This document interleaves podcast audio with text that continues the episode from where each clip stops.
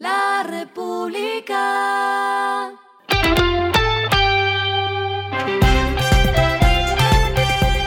Al final de la jornada, esto es lo que debes saber sobre el comportamiento de los negocios, las finanzas y la economía. Las movidas de hoy fueron. Ecopetrol y Anadarko, la subsidiaria de Oxy, suscribieron un acuerdo de exploración en cuatro bloques localizados en aguas profundas en el noreste del Caribe colombiano, al frente de las costas de Atlántico, Magdalena y La Guajira. Ecopetrol adquirirá 40% de los derechos de exploración y producción en los bloques, mientras que el 60% restante continuará bajo el control de Anadarko. El acuerdo está sujeto a la aprobación de la Agencia Nacional de Hidrocarburos. Procaps llegó a un acuerdo para adquirir en México al grupo Somar de Advent International, uno de los más importantes inversores de capital privado del mundo. Es una compañía farmacéutica integrada enfocada en el desarrollo, fabricación y comercialización de productos genéricos de marca privada y OTC de marca de alta calidad. Se espera que la transacción se cierre en el cuarto trimestre de 2022. Promigas y la empresa japonesa Sumitomo Corporation Andes firmaron un memorándum de entendimiento con el cual buscarán promover la movilidad eléctrica con hidrógeno en Colombia y en Perú. El anuncio se dio hoy en un evento en Tokio, Japón.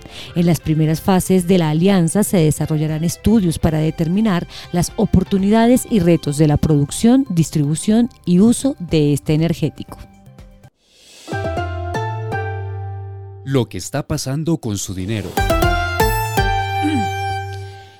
En alianza con el Banco de Bogotá, Bitso se sumó el año pasado al piloto de criptomonedas de la Superintendencia Financiera y ahora la compañía lanzó su plataforma abierta para todo el público, a través de la cual los colombianos podrán invertir en activos como Bitcoin, Ether, Axi o Tether desde 10 mil pesos.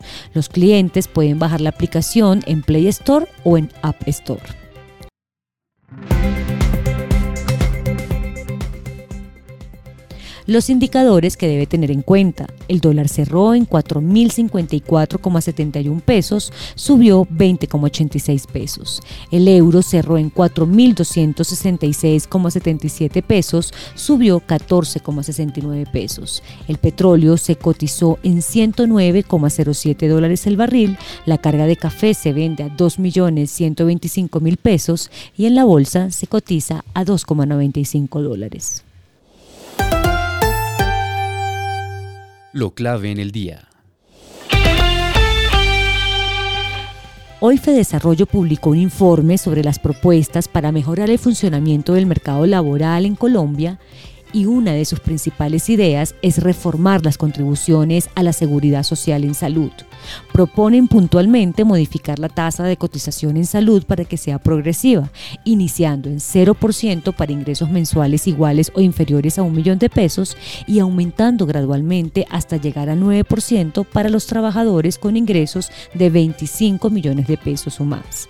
Además, proponen eliminar la restricción de un ingreso base de cotización equivalente a un salario mínimo mensual para permitir la cotización por jornadas de trabajo parcial en las que los trabajadores tengan ingresos inferiores a un salario mínimo. A esta hora en el mundo.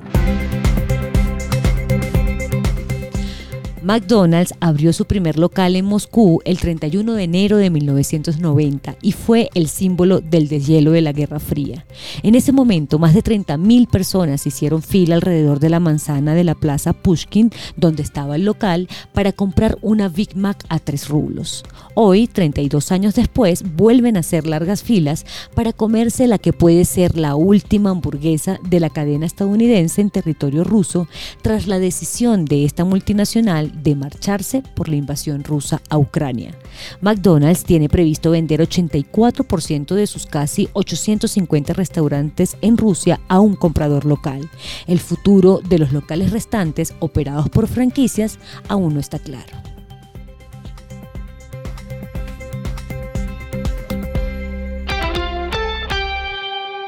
Y el respiro económico tiene que ver con este dato. La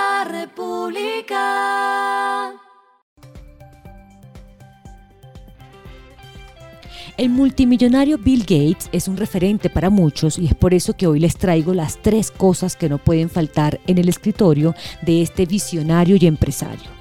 Lo primero son los libros, pues la lectura, dice él, es esencial para el aprendizaje, para alimentar la creatividad y hasta para encontrar mejores soluciones a los problemas que puede tener. Lo segundo son juegos de cartas. Gates dice que aprovecha la desconexión para ejercitar el pensamiento estratégico y jugar cartas es un break laboral perfecto. Lo tercero, nada de papel sobre el escritorio. El entorno de Gates es completamente digital, con hasta tres pantallas. A pesar de que puede convertirse en una distracción, si se le da el uso correcto, puede ser una gran ayuda para el crecimiento y para crear nuevas ideas y proyectos. La República.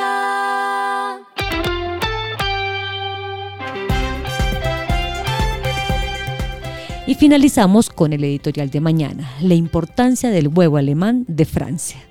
El episodio de la fórmula de Gustavo Petro, la vicepresidencia, Francia Márquez, brinda la oportunidad para hablar de bulos al tiempo de la necesidad de exportar más productos. Esto fue Regresando a casa con Vanessa Pérez.